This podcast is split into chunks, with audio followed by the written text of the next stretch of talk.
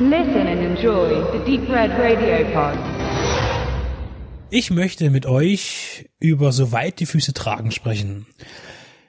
Jetzt ist es so, dass ich natürlich gerne auch mal versuche, den Klassiker noch zu lesen. Das ist bei der Menge an Filmen, die man sieht, nicht wirklich umsetzbar. Momentan arbeite ich noch Dune ab äh, in Buchform und deswegen habe ich äh, diese sechsteilige Fernsehserie von 1959 gesehen, ohne das Buch gelesen zu haben. Ich werde aber dennoch äh, auf einige Sachen eingehen äh, zum Thema Buch.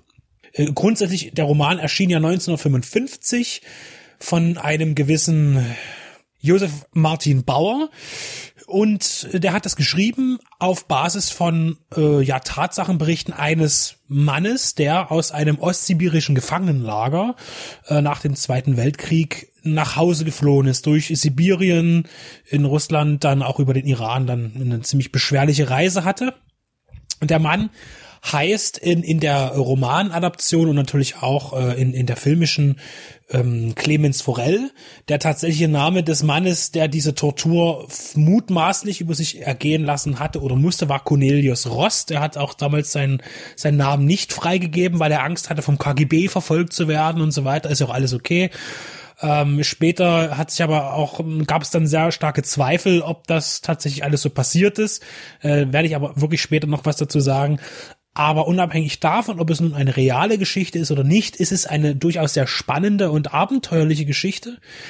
Und bestimmt äh, ist so manche Lagerflucht sicherlich auch unter sehr, sehr hohen Anstrengungen und ähnlich diesem, die hier dargeboten werden, äh, abgelaufen ja, also die Geschichte haben wir jetzt schon erzählt. Ein Mann flieht. Er ist halt ähm, in einem Arbeitslager und äh, arbeitet in einer Bleimine und das, da verrecken die Leute und so weiter und er hat halt diesen Drang nach Hause zu kommen, Frau und Kind, Heimat und nur wenige schaffen es, den Willen umzusetzen. Er flieht ja ein paar Mal und es geht schief. Im Film wird es in der ersten Folge thematisiert, dass er halt auch schon mal versucht hat zu fliehen, dann flieht er auch, wird wieder gefangen, immer wieder zurück und ab der zweiten Folge geht es halt um die Flucht direkt dann eben Richtung Heimat. Und es geht eben um die Begegnungen, um die Menschen, die er trifft und eben sein wirklich harter Überlebenskampf. Es ist so ein bisschen The Revenant ja, aus den 50ern, kann man sagen es war einer der der erste große Fernseh-Mehrteiler im deutschen Fernsehen und tatsächlich wirklich ein ein wie man so schön sagt ein Straßenfeger. Also es war niemand mehr unterwegs auf den Straßen, wenn diese Serie lief.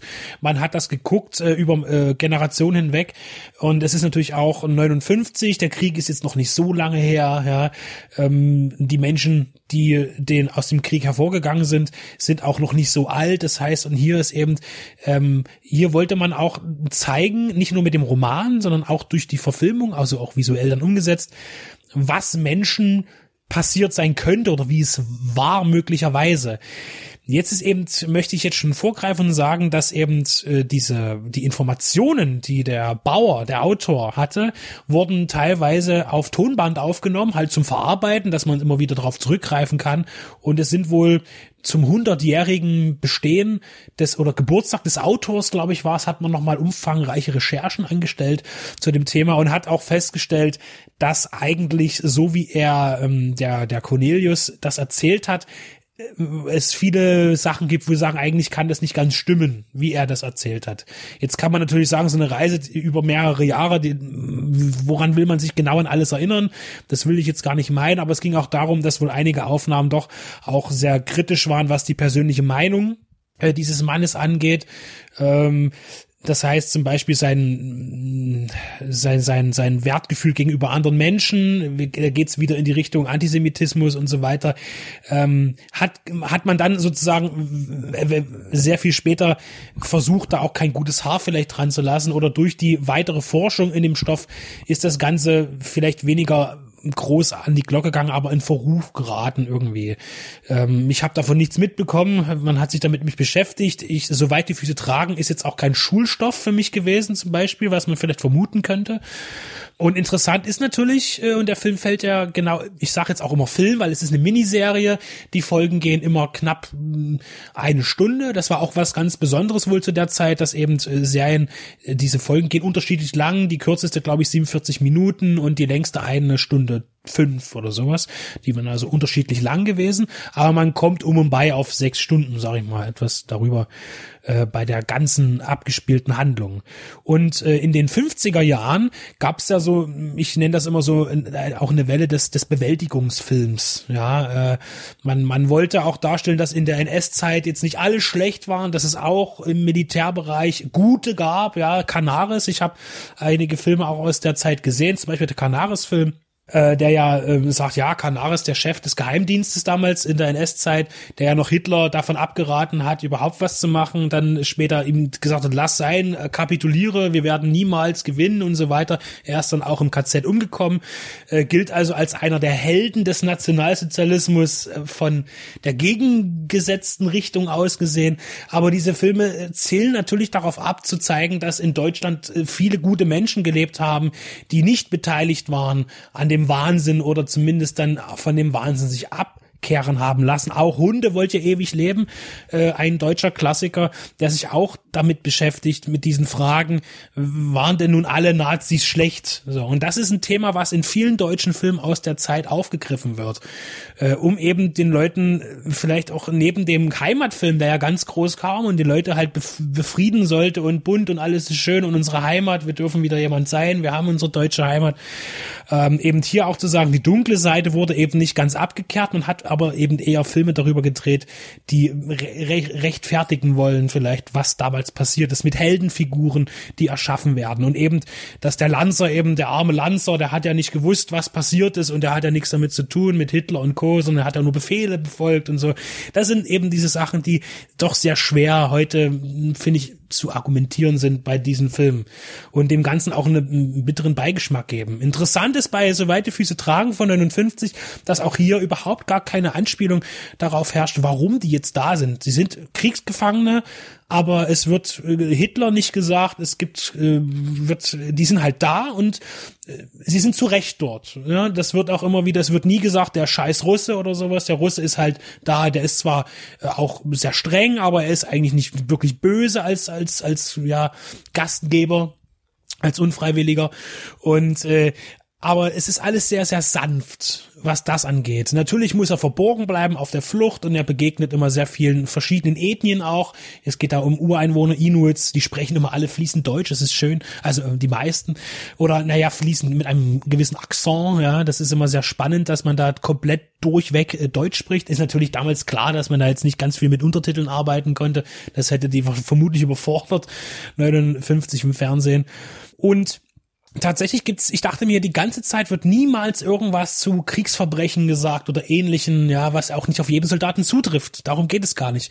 Aber in der allgemeinen Wahrnehmung fand ich es spannend, dass äh, am Ende eben ein Jude ihm hilft. Er wird erkannt als Deutscher äh, nahe der iranischen Grenze. Der Jude ist dann irgendwie so ein Schmuggler, äh, der ihm dann anbietet, ihm freundlich gegenüber sind und dann kommt im Gedanken, weil er spricht auch manchmal aus dem Off, in Gedanken der, der Forell, der Flüchtende, ein Jude. Warum sollte ausgerechnet er mir helfen? Ja, nach dem, was äh, Deutschland dem Juden getan hat, so unter dem Motto. Und das ist der einzige Moment, wo das thematisiert ist und dann geht alles aber weiter, weil dieser Jude, das ist also ein Geschäftsmann, der ihm eben hilft und ihn zurückführt, äh, sage ich, äh, damit er eben weiterkommen kann nach Deutschland, weil aus der Sowjetunion gibt es kein Herauskommen. Das ist immer der Satz. Du musst immer weiter ins Land reingehen, weil an den Grenzen wirst du niemals durchkommen. Äh, das ist wirklich eine spannende Geschichte und ich bin froh, dass Pandastorm den Film, äh, ich sage jetzt wieder Film, die Serie veröffentlicht hat auf Blu-ray in einer wirklich tollen Qualität. Man entschuldigt sich noch vorher auf der Blu-ray mit einer Texttafel, dass eben nicht alle Szenen und vor allen Dingen die Rückwandprojektionen nicht so gut äh, restauriert worden konnten. Also das Bild ist nicht immer ganz toll. Ich fand es durchweg eigentlich sensationell, muss ich sagen. Wirklich scharf. Toll finde ich den Ton, der auch, und jetzt kommen wir wieder zur Produktion, natürlich fast äh, die, die meisten Szenen auch im Studio gedreht wurden. Und das halt immer so toll, als wäre man wirklich auf einer Bühne und als, als wäre das alles ein ganz kleiner Raum. Auch wenn man draußen ist im Freien, im Wald, halt das immer so, als wäre man in einem kleinen Raum. Und äh, das, das finde ich ist toll, äh, bekommt man toll mit und äh, schafft auch eine gewisse Atmosphäre, denn es ist wirklich so ein kleines Theaterstück. Auch wenn man hier ganz groß produziert hat. Man hat also Außenaufnahmen gemacht in der Schweiz, äh, auch in, äh, in Finnland, natürlich wegen Schnee und Rentieren, die hat man gebraucht. Und die Studioaufnahmen, muss ich wirklich sagen, ich habe selten so realistisch Schnee im Studio gesehen, auch wenn er fällt besonders. Also das finde ich großartig gemacht. Die Kulissen sind toll gebaut, die Sets sind sehr detailreich. Es gibt da Goldgräber, also Goldwäscherstellen äh, und so Claims ähm, und verschiedene Sachen, auch das Lager und die Bergwerke und die Hütten äh, mit tollen auch Matte Paintings gearbeitet. Sehr, sehr aufwendig gestaltet und äh, sehr charmant in der Art und Weise, wie er gemacht wurde. Äh, inszeniert wurde das Ganze von Fritz Umgelder, mir persönlich sagt er nicht viel, aber der war ein Riesentyp damals. Der hat fürs Fernsehen wahnsinnig viel gemacht. Er hat auch den kleinen Prinz verfilmt, äh, viele auch märchenhafte Stoffe, aber auch sehr, sehr ernste Stoffe. Er hat wirklich über Jahrzehnte lang das deutsche Fernsehen äh, als Regisseur von, von großen Produktionen dominiert. Und äh, Heinz Weiß spielt den Forell. Auch der als Schauspieler, muss ich wieder sagen, da bin ich die falsche Generation, sagt mir eigentlich nichts. Äh, und er macht es aber ganz gut, weil er spielt auch immer so ein bisschen mh, tatsächlich auch immer so ein ziemlich so ein bisschen unfreundlich, wenn er auf Leute trifft. Er ist natürlich immer misstrauisch. Kann ich dem trauen? Will der mich irgendwie zurückbringen? Ist das äh, ein Agent oder der, der hier guckt und ich will nicht zurück ins Lager um Himmels willen? Und äh, der er spielt auch immer so ein bisschen schnoddrig, na, lass mich in Ruhe und ich will äh, schnell weiter und und äh, tritt allen Menschen mit großem Misstrauen gegenüber und das tut er hier sehr gut darstellen. Und es ist ja auch berechtigt, denn dieser dieser Berg- und Talfahrt, dieser Flucht, der trifft dann eben auf Menschen, denen er überhaupt nicht vertrauen kann. In einer Episode trifft er eben auf diese Goldwäscher, mit denen er dann weiterzieht und da herrscht so eine eine Angst voreinander, dass der andere dem anderen im Schlafe umbringt ähm, und das ist hier wirklich sehr gut aufgefasst worden. Äh, der Film wird in den ersten fünf Episoden wahnsinnig langsam erzählt, was auch gut dazu passt. Und die letzte Episode wirkt dann so ein bisschen, wir müssen jetzt irgendwie mal fertig werden. Es geht zack, zack, zack, zack, zack. Und auch das Ende ist überraschend emotionslos geraten, wohingegen zum Beispiel der Film, es gab ja nochmal die, die filmische Umsetzung später um 2000 rum als Kinofilm, als Deutscher, der war natürlich etwas, äh, ja, tränenreicher am Ende. Und das finde ich aber auch passt hier ganz gut äh, zur gesamten Stimmung, weil der Film ist auch sehr kalt und er schafft es auch diese kalte Atmosphäre herüberzubringen, also vom Wetter her.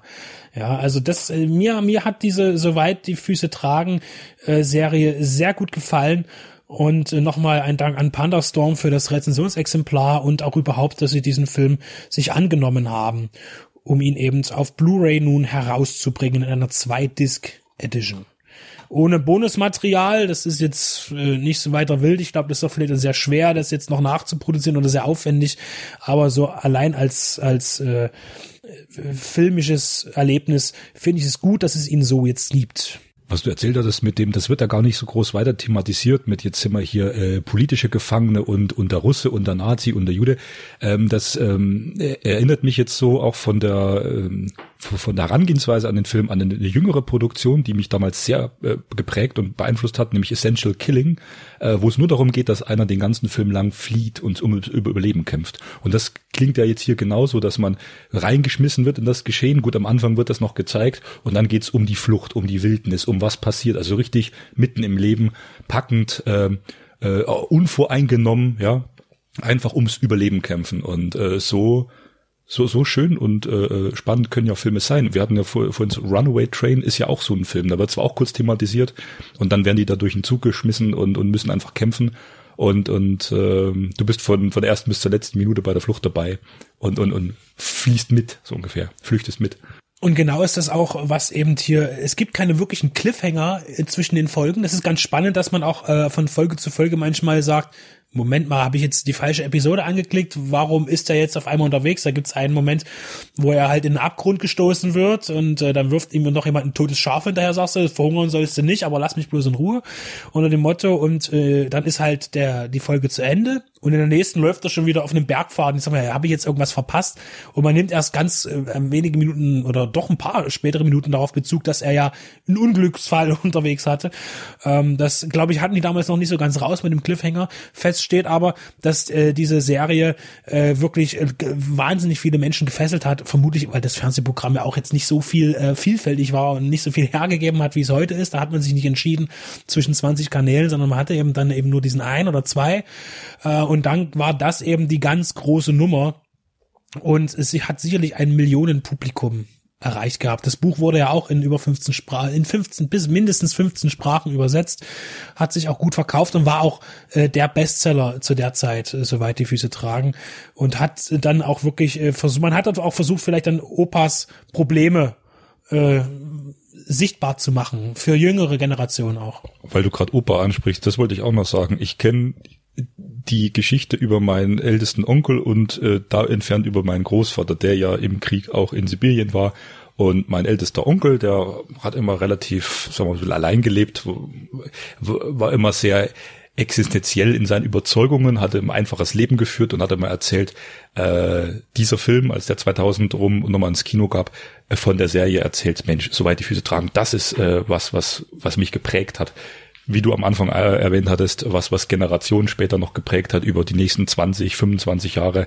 Ähm, das ist einfach, ähm, sag ich mal, so ein Kultbegriff, dies, dieser Name, das gehört zu, zu, zu den Standardtiteln, sagen wir, des, des deutschen Fernsehens und, ähm, ja, also mein, mein äh, ältester Onkel hat mir davon auch immer viel erzählt. Der war auch immer ganz gepackt, wie, wie der das schafft, wie der da überlebt. Ich glaube, der hatte dann war das kurz vor Revenant oder war das ein anderes Survival-Film? Der fand immer solche Survival-Filme ganz, ganz spannend und da hat er mir auch mitgefiebert. Da habe ich auch noch einen Bezug dazu. Ich habe die Produktion jetzt nie gesehen gehabt. Also für mich klingt das ein bisschen nach Rialto Karl Abenteuerfilm, weil du vor uns meintest wegen dem Bewältigungsfilm.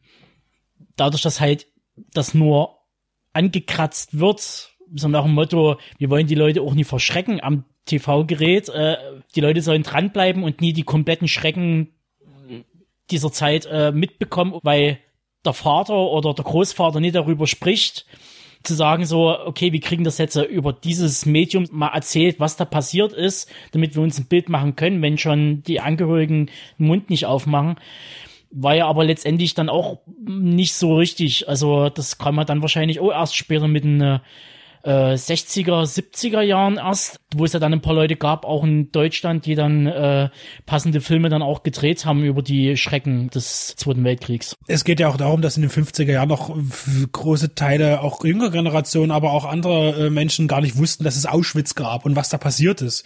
Das kam dann erst sehr viel später äh, durch diesen Gerichtsprozess heraus. Dann wurde er auch groß verfilmt mit mit äh, Meinst du jetzt Urteil von Nürnberg? Bitte? Meinst du jetzt Urteil Nein, von Nürnberg? Nein, ich meine, also, ja, durchaus aber das passt das, auch in die Zeit. Ich meine tatsächlich, es wird, äh, das, das Auschwitz war kein Begriff, das, das, das kann, also Vernichtungslager war tatsächlich die Leute, die in den Regionen gewohnt haben, wo man ja auch das, die GIs dann äh, und die, das militärische, was halt da war, die Leute gezwungen hat, dorthin zu gehen. Oder es wurden eben Filmaufnahmen gezeigt von diesen Kadavern und so weiter. Aber so in der Großfläche Deutschlands schien das überhaupt gar nicht so weit verbreitet zu sein. Es war auch kein Thema in der Schule dann irgendwie scheinbar. Ich kann es jetzt nicht, ich war nicht dabei, ja.